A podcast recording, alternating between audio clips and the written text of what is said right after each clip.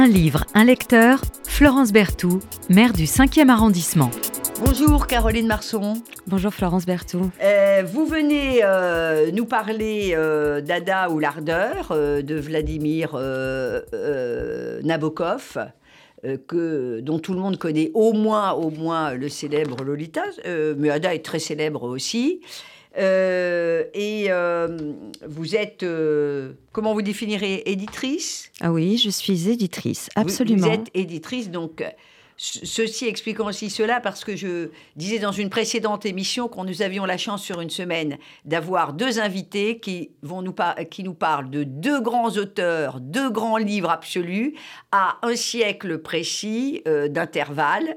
Euh, Les Chants de Maldoror euh, de Lautréamont et puis euh, vous, chère Caroline Marson, qui venez nous parler d'Ada de, de, Nabokov. Euh, vous, euh, rien ne vous destinait, ai-je lu, euh, au métier d'éditrice Rien ne me destinait au métier d'éditrice parce que je ne savais pas que ce métier existait. Donc vous voulez faire quoi? Je... Vous, vous, imaginiez faire quoi de votre vie, chère Caroline je voulais, Marsan Je voulais passer ma vie parmi les livres. Ah, Ça, c'était une certitude. Oui. donc, euh, en dehors de ça, euh, participer, à la création euh, littéraire. donc au, départ, on se dit il y a le métier de journaliste éventuellement, et puis j'ai un jour rencontré un éditeur. Alors vous rentrez d'abord, vous êtes chez, lectrice chez Flammarion. Et alors, moi, j'ai. Mais dites donc, vous travaillez avec la grande Françoise Verny. alors, Verny, euh, bon, aujourd'hui, euh, bon, plein de gens ne savent pas, ne savent plus qui c'est. Mais alors, moi, je me souviens, euh, j'étais jeune, mais je me souviens de, de, Françoise Verny qu'on voyait de temps en temps à la télévision ou dans les, dans, dans, dans, les journaux. un sacré personnage, même physiquement, un sacré personnage, Françoise Verny. Oui, un génie de l'édition, bien sûr. il se trouve que j'allais la voir alors que j'étais très très jeune, puisque j'étais encore étudiante. Et euh, très timidement, je venais chercher euh, les manuscrits qu'elle me faisait lire et euh, j'ai beaucoup, beaucoup appris à son contact. Et pour la petite anecdote, c'est elle qui a découvert Daniel Picouli, qui a été vraiment sa première éditrice, qui a fait de, lui le grand auteur qu'il est devenu. Et il se trouve qu'aujourd'hui, euh, comme quoi la, la, vie est bien faite. C'est vous qui l'éditez. Absolument. C'est vous qui l'éditez. Et grâce à vous, je le dis, grâce à Caroline Marson, eh bien, euh, le parrain de la future édition du festival Le Quartier du Livre, que sur RCJ on, soit, on, suit, mais il y a beaucoup d'autres partenaires. C'est grâce à vous que euh, l'on va avoir Picouli comme parrain de la, de la prochaine édition. Donc merci, merci à bien des titres. Alors après Flammarion, vous passez chez Albin Michel. Alors vous étiez lectrice. Expliquez à nos auditeurs c'est quoi euh, la différence, enfin, on comprend intuitivement évidemment, mais entre euh, je suis lectrice, comment je passe de lectrice à éditeur? Euh, L'éditeur, il va avoir des lecteurs et des lectrices. Alors, c'est une. Euh, quand on est éditeur, on est lecteur, encore et toujours. Euh, à la réserve près que les lecteurs, euh, dans une maison d'édition, quand ils ont un service des manuscrits, euh, ce sont ceux qui sont à l'extérieur et qui lisent ce qui arrive par la poste. quand on est éditeur et qu'on fait partie du comité de lecture, un premier tri a déjà été fait par nous, par et donc en comité de lecture, c'est une décision concertée euh, pour savoir si oui ou non on éditera tel ou tel, livre. Ça, va, si vous voulez, c'est une c'est participer à la décision euh, de la publication, ce que ne font pas nécessairement les lecteurs extérieurs. Et évidemment, euh, l'éditeur, l'éditrice, elle a où il a un regard à serrer et, c'est finalement c'est lui qui décide quand même au final, éclairé bien sûr, mais c'est lui qui décide. Vous êtes directrice littéraire et membre du comité de lecture. Vous publiez surtout des, on peut dire des fictions, mais euh, moi je suis impressionnée par euh, les auteurs, euh, les grands auteurs, comme on dit, euh, que, euh, que vous éditez, et sans doute euh, des, des auteurs que vous éditez aujourd'hui que je ne connais pas forcément et qui seront demain reconnus comme, comme des grands auteurs. C'est ça votre talent Écoutez, je le, je le, souhaite. Je, je suis aussi, je travaille dans une maison d'édition qui est une très belle maison encore indépendante, qui sont les éditions Albin Michel.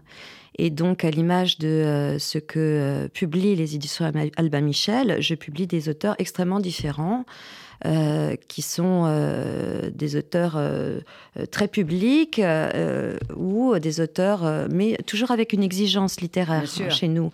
Des Vous auteurs avez des plus, plus, confidentiels. Vous avez forcément non, des je, je, les aime tous. Vous les aimez tous également, comme avec une mère. la même ferveur. Comme absolument. une mère aime ses enfants. Oui, mais des fois, il y a des chouchous quand même. Vous avez créé le prix Bout du Monde, chère Caroline Marceau. Oui. C'est quoi le prix Bout du Monde? Et puis un super concours interlycée. Exactement. Le prix du bout du monde euh, vient d'une rencontre avec un, un enseignant du bout du monde, puisqu'il était à Abu Dhabi, qui un jour euh, me téléphone pour me demander si, ça m'a, si j'étais intéressée euh, euh, pour publier euh, des, un recueil de nouvelles euh, qui serait le fruit d'un concours inter-lycée français de l'étranger.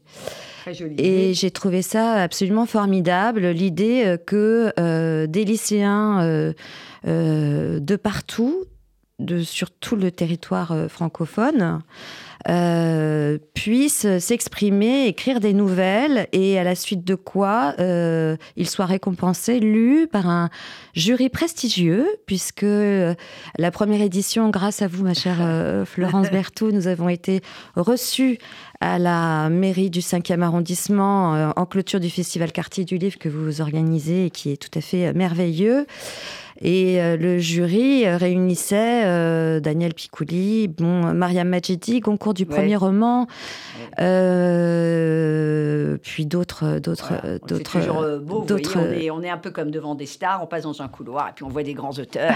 et je trouve ça, je trouve ça formidable. Miguel Bonnefoy et d'autres, Bien d'autres sûr, encore. Bien oui, sûr. oui. Euh, Vladimir euh, Nabokov, j'ai envie de vous dire quel auteur et quel bonhomme aussi, parce que déjà rien que sa vie, euh, c'est comme beaucoup de très grands auteurs, c'est un roman avec sa part de gloire, sa part aussi de drame. Il est, il- il- on peut, quand on lit Nabokov, c'est toujours important. C'est pas inintéressant aussi de savoir par où il est passé parce que ça nous donne des clés euh, de, de- compréhension peut-être de cette lecture, de, de aussi euh, ce décor euh, très particulier chez Nabokov qui est hors du temps en fait.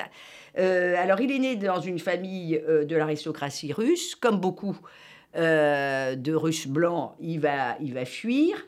Il va fuir la Russie. Il fuit la Russie, il va aller en Crimée, à Londres, à Berlin. Enfin, on va pas raconter toute sa vie. Euh, après, évidemment, euh, il va fuir le nazisme, donc il va arriver, euh, il va arriver en France. Ce que je trouve incroyable, c'est que dans toutes ces, péripéties qui ont sans doute construit le, futur grand écrivain Nabokov, il découvre à Berlin, c'est à Berlin qu'il découvre sa vocation d'écrivain, qui trouve une femme et que sans doute ça guérit à un autre métier qui est, euh, je trouve, tout à fait indissociable, et on va sans doute y revenir avec vous, euh, de, de- l'écriture, qui est, qui est celui du traducteur. Et il est tout ça, euh, tout ça à la fois. Et, et davantage encore, euh, puisque vous parlez des traductions, euh, oui, d'ailleurs, euh, euh, elles ont fait elles-mêmes le fruit de, de romans. Eric Orsena a écrit un roman euh, Ouais. au sujet d'une, de la traduction d'Ada, euh, précisément. Euh, oui, vous disiez qu'il était effectivement euh, tout à fait le fruit de son histoire, quoi qu'il conteste euh, euh, avec beaucoup d'ironie et beaucoup de, de sarcasme l'auteur, euh, ou en tout cas l'interprétation de l'œuvre par la vie de l'auteur. Oui, oui. Je ne dis pas qu'il Il faille est- l'interpréter. Je dis juste que ça donne des, des- parfois quelques clés. Voilà. Ça donne tout à fait quelques clés, bien sûr. Euh, Euh, c'est évident. Euh, du, du reste, il y avait trois choses qu'il détestait. Euh, la brutalité. Alors, il est, comme vous le disiez, le fruit d'une histoire extrêmement violente. Euh, il détestait le bruit, bizarrement, alors que Dieu sait que son œuvre est empreinte de lyrisme, enfin de lyrisme au sens musical du terme, et la bêtise. Voilà, c'était vraiment les trois. Oh là là, il devait avoir beaucoup de mal à vivre. Hein. Euh... Et donc effectivement, cette, euh, cette euh, maîtrise parfaite euh, de ce trilinguisme du russe, du français et de l'anglais fait qu'il était très très partie prenante dans les traductions. Ce qui rend toujours les choses. C'est un des grands traducteurs, euh, notamment hein, euh, d'Eugène Onegin, il ne faut pas l'oublier. Bien sûr. Et puis c'était, vous, vous l'évoquiez tout à l'heure, hors micro, c'était aussi euh, un scientifique. Alors là encore, vous allez me dire, il faut pas qu'on, qu'on, on, va pas dire que le scientifique, euh, comment dirais-je, se cache derrière l'auteur. Enfin, quand même, quand même. C'était un esprit universel euh, et c'est ce qui rend euh, son œuvre aussi riche, dense et complexe. Euh, il a enseigné le, il était entomologiste, discipline qu'il a qu'il a enseigné à l'université. il était, à Harvard notamment parfaitement connaisseur de la botanique, des fleurs, des papillons. C'était un grand chasseur de papillons. Euh, et tout ça, évidemment, euh, apparaît dans les livres et sont, ah. euh, sont, sont à l'origine de pages d'une poésie et d'une profondeur formidable. Incroyable. alors, quand il, l'ouvrage qui le fait vraiment découvrir, c'est quand même le fameux Lolita, qui a été quand même un peu un tsunami hein, dans le paysage dans le monde de, l'édition et de la littérature quand il sort ça en 1955 J'ai eu envie de vous parler d'Ada ou l'ardeur parce que je, je ne sais pas si dans mon métier d'éditeur, j'aurai un jour le privilège de parler d'un livre de cette ampleur, de cette euh, complexité. Et même Nabokov a eu du mal. Euh, c'est pas que les temps étaient meilleurs euh, et les auteurs euh, plus brillants et les lecteurs euh, moins exigeants, mais mm, les, enfin plus exigeants. Les, et, Nabokov a eu des difficultés à, à, connaître la gloire et finalement ça lui est tombé dessus. Comme ça? Bah, avec Lolita. Euh, il a eu sans doute un très bon éditeur qui a communiqué euh, formidablement. mais donc 15 millions, j'ai lu 15 millions, vendus à 15 millions d'exemplaires, Lolita, vous imaginez Et, sur un, et figurez-vous, sur un malentendu euh, spectaculaire. C'était quoi le malentendu, cher bah, On a interprété Lolita comme un, délire érotique, une glorification de la pédocriminalité, le mot maintenant est, euh, celui qu'on utilise. Or, euh, pas, c'était pas du tout, du tout, du tout, du tout dans l'intention de, Nabokov. Oui, mais je vais vous dire, chère Caroline Marchand, moi je me suis dit euh, que Lolita aujourd'hui ne pourrait pas sortir. Ou alors il y aurait des polémiques absolument euh, des polémiques interminables sur euh, Lolita. Alors Même c'est, c'est pas ce que vous dites. C'est très intéressant ce que, ce que vous dites parce que je, je n'en suis pas certaine si, si, si on lit bien Lolita.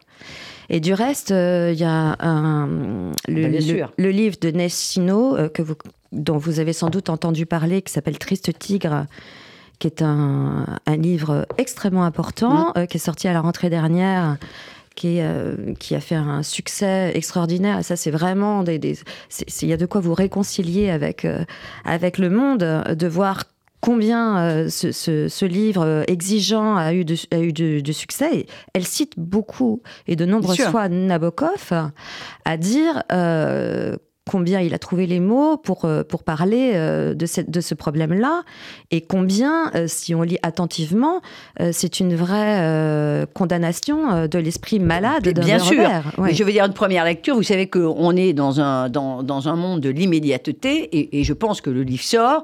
Avant que ce travail-là intelligent, précis, minutieux soit fait, souvent on est dans une première approche qui est une approche un peu, un peu grossière. Donc vraiment, en relisant euh, Ada, euh, je me disais, euh, je, me disais ça en pensant, alors en pensant aussi à Ada, parce que alors Ada, bon, alors Ada, l'histoire. Quand on parle de Nabokov, j'ai presque envie de dire que le, caractère romanesque est important, mais c'est tout le reste finalement. Alors oui, oui, absolument. D'ailleurs, il a... bon, si, je, si je veux caricaturer, il faut pas caricaturer, c'est euh, une relation amoureuse entre euh, un frère et une sœur. Alors ils sont pas censés être frères et sœurs, mais finalement euh, ils vont découvrir. c'est un secret de polichinelle parce que dès le début de l'œuvre de Nabokov, on a compris que Van et Ada, les deux protagonistes, sont qui sont amants qui sont des très très très jeunes amants, parce qu'il y en a un qui a 12 ans, l'autre qui a 14 ans. Oui. Bon, Déjà, et il y a la petite euh, Lucette également. Et puis il y a la petite Lucette. Alors là, on, a rajoute, euh, on rajoute une couche. C'est-à-dire qu'en lecture euh, non subtile, Lucette a des. On pourrait dire c'est une passion lesbienne qui va. qui la lie. Bah, c'est surtout la sœur d'Ada. Ada, voilà, c'est ce que Qui elle-même est aussi amoureuse de Van. donc vous voyez, il y a le trio, il y a. Bon. Et donc là, évidemment, on est. Euh, Nabokov euh, euh, renverse évidemment tous les, tous les tabous. Il a écrit en langue anglaise, oui. Hein, enfin en langue anglaise, mais avec des jeux de mots, des, une, une, une langue codée finalement. Enfin, c'est totalement codé, Nabokov. D'ailleurs, à chaque fois, vous me disiez, il y a, il y a quand même beaucoup de, traducteurs. Hein. Alors, je reviendrai simplement sur cette histoire de cette histoire d'amour. Elle est, euh, elle est sans doute à interpréter. Euh, bon, c'est pas le problème de Nabokov. Néanmoins, euh, elle est c'est une, amour, c'est une histoire d'amour euh, mythologique, euh, complètement mythologique. Euh, je, pense qu'elle est, elle est, elle est à la hauteur de des grands mythes comme celle des titans androgynes, dont s'est inspiré Platon par la suite. Enfin, c'est vraiment le. D'ailleurs, le texte est le texte est dédicacé à Vera. Mm. Et euh, j'ai vu beaucoup, beaucoup de similitudes entre euh, le personnage d'Ada et de Vera, dont le journal euh, est sorti et a été, a été traduit il n'y a pas très longtemps par Brice Mathieuson, qui est un remarquable traducteur, puisqu'on parlait des, des, traducteurs, dont on découvre qu'elle était très, très présente et qu'elle commentait l'œuvre de Nabokov, tout comme Ada mm. commente le livre en train de se faire, là, justement. Donc, il y a effectivement pas de souci de de, c'est une œuvre qui avance euh, de manière complètement impulsive, euh, euh, d'imagination, de création, de jubilation de langage. L'histoire en elle-même n'est pas, le, je pense, la préoccupation majeure hum. de Nabokov. Même y a quand même, on peut le dire, une progression romanesque. Même il si une progression on a presque l'impression que c'est le prétexte alors c'est prétexte, oui et non. C'est-à-dire que tout est complètement intriqué chez Nabokov. C'est-à-dire que à la fois cette histoire d'amour passionnel, charnel, obsessionnel, euh, le grand, le bel amour côtoie euh, le, euh, le cynisme le plus extrême, oui, le plus sordide, il faut le, plus Sordide, le plus sordide, le plus le, le, la tyrannie du désir. le alors sur la question de la moralité, j'ai retrouvé un passage, je trouve assez extraordinaire parce que dans les années 70, le livre est sorti dans les années 70, on sait combien Lolita a été euh, euh, surinterprétée, fantasmée, euh, il y a eu des choses complètement délirantes. On, a inventé des scènes érotiques dans Lolita qui n'existaient pas. Et, Ada, c'est autre chose. Et ce que dit Nabokov au sujet d'Ada, je trouve ça absolument formidable. Qu'il considérait hein, vraiment comme euh, comme euh, sa, plus belle, euh, sa plus belle œuvre quand même. Alors c'est drôle parce que quand il a sorti Lolita, il a dit que Lolita était son œuvre la plus aboutie. Et quelques années plus tard, quand il a parlé de d'Ada, il a dit que c'était Ada son œuvre la plus aboutie. C'est Ada. Et évidemment, il y a une, correspondance. Et pour parler de la moralité ou pas de, Nabokov, même si c'est pas du tout, du tout au cœur du livre, en tout cas de ce livre-là, l'ambition poétique, euh, de l'expérimentation de la langue, de, l'étirement de, euh, la, littérature dans, tous les sens du terme. Euh, il dit néanmoins, le bon lecteur d'Ada ne trouvera rien de particulièrement morbide ou rare dans le cas d'un garçon de 14 ans qui s'amourage d'une fillette compagne de ses jeux. Ils iront trop loin, certes, ces deux, ces deux adolescents, et le fait qu'ils soient frères et sœurs va créer par la suite des difficultés que le moraliste prévoit. voilà, donc c'est bien plus complexe qu'il n'y paraît. Bien sûr. alors, je, faisais tout à fait tout à l'heure référence à euh, Lautréamont, Les Chants de Maldoror, en disant que les deux œuvres avaient été écrites à euh, un siècle précis d'intervalle et feront l'objet de, donc de deux émissions qui vont, qui vont se suivre. D'ailleurs, euh, euh, je pense que si on, fait des rediffusions des émissions, ça serait bien que ces deux-là passent, passent en même temps parce que je, je, je, trouve qu'il y a quelque chose de, de, très intéressant à les, à les faire se, suivre. Il y a un point commun, c'est que la lecture est une aventure partagée. le lecteur est quelque part je trouve, euh, acteur, sinon il dit pas bien, quoi. Euh, bah, surtout dans un livre de Nabokov, parce qu'on est, on est, là, on, est, sans cesse bousculé euh, dès que là j'ai un, passage très court alors, lisez-nous peut-être un petit, un petit passage et vous allez voir cette, cette écriture il y a, qui est pleine de prose, d'allusions. Alors, il y a dans la langue anglaise, moi je n'ai jamais lu Nabokov en anglais, mais il y a des allitérations, il y a des anagrammes et tout ça, il faut que les traducteurs ils rendent compte de ça, les anagrammes, les allitérations, les allusions, euh, les références entomologistes, etc., etc. il y a une langue absolument incroyable et je redis bravo. moi je l'ai en alors, je, l'ai en folio, euh, euh, traduit de l'anglais par Gilles Chahine avec la collaboration euh, de Blandenier. On m'a toujours dit que c'était deux très grands. Voilà. Oui, oui, oui. Faut, faut, C'est-à-dire que c'est compliqué, que ce n'est pas le travail d'un seul homme. C'est ce, que je, ce que je vous disais. D'autant que, encore une fois, Nabokov était très partie prenante. Simplement pour revenir sur cette histoire de, de Nabokov nous contredit, nous contrarie de manière permanente dans le texte. Et là, il y a par exemple un petit passage très beau où il, parle d'amour. Et en quelques lignes, il se tenait front contre front, brun contre blanc, noir contre noir.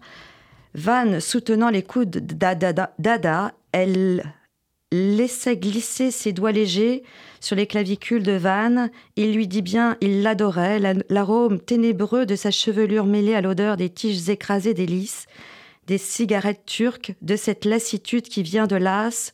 Non, laisse, dit-elle, il faut que je me lave vite, vite, il faut que je sois propre. Mais pour une dernière minute éternelle, ils demeurèrent enlacés dans l'allée muette, se délectant comme jamais encore de la petite formule heureux pour, pour toujours, par quoi finissent les contes de fées qui n'ont jamais de fin? Et il ajoute, c'est pour vous dire combien on est bousculé, là, tout d'un coup, il y a un élan romantique.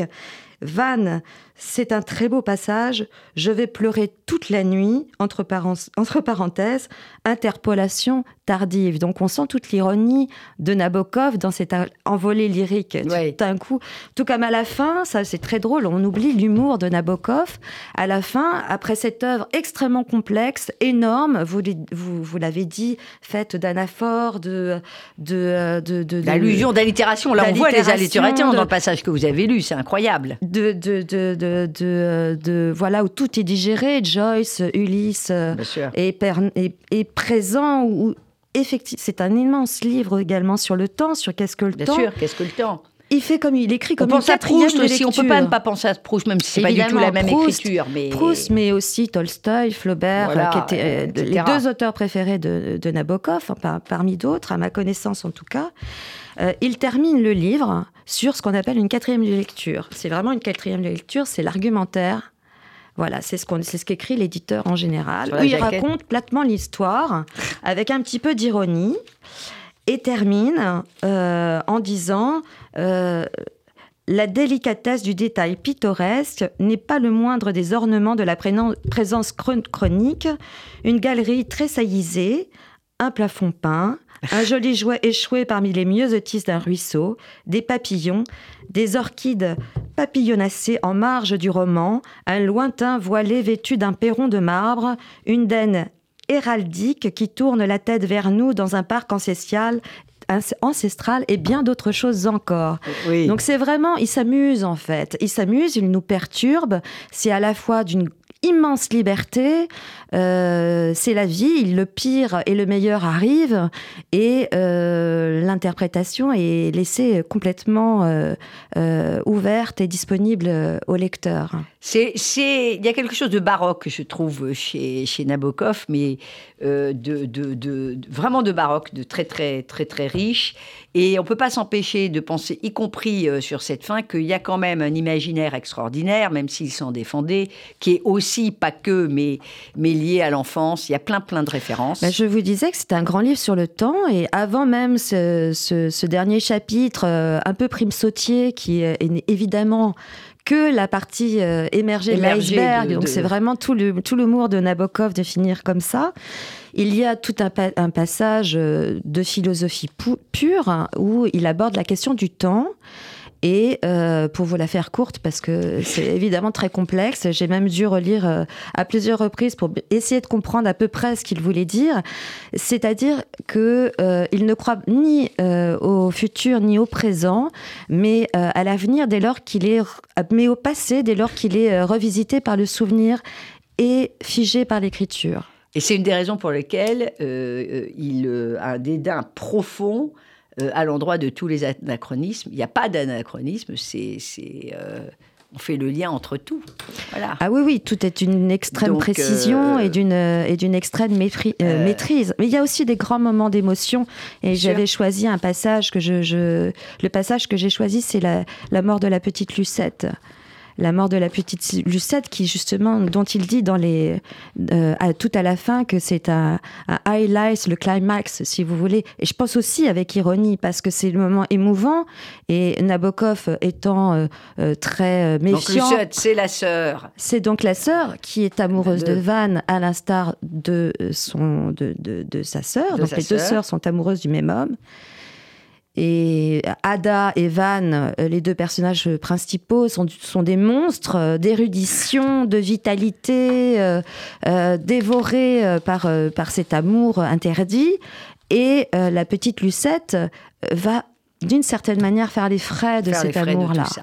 Et elle va et elle va elle va mourir dans des conditions absolument tragiques. Et si vous m'autorisez, je voudrais lire le passage. Alors juste une minute parce qu'on est totalement, c'est tellement passionnant tout ce que vous nous dites que du coup on, a le temps. Je me tourne de, lire deux minutes, une minute. Alors bon.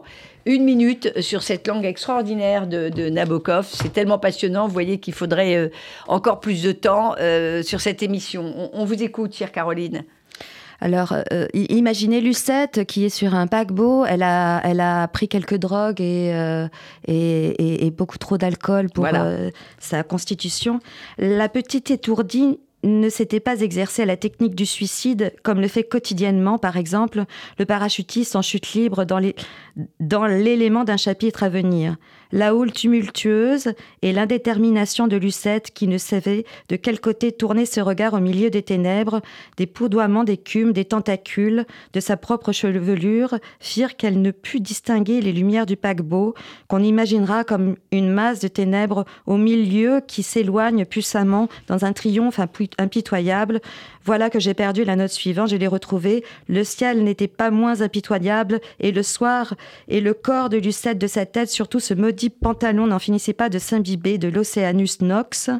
Chaque gifle de, sel mer et, et glacé, amer et glacé, faisait remonter dans sa bouche un goût d'anis écœurant, et son cou et ses bras étaient envahis par une torpeur, torpeur, pas peur, croissante, comme elle commençait à perdre trace d'elle-même, elle pensait qu'il convenait de révéler une série reculante de lucettes, que la mort ne, représentait rien d'autre qu'un assortiment plus complet des fragments innombrables de la solitude. Merci beaucoup, lisez, euh, relisez euh, Nabokov, c'est une euh, langue extraordinaire. Merci beaucoup, Caroline Marson. Je vous en prie, merci à vous.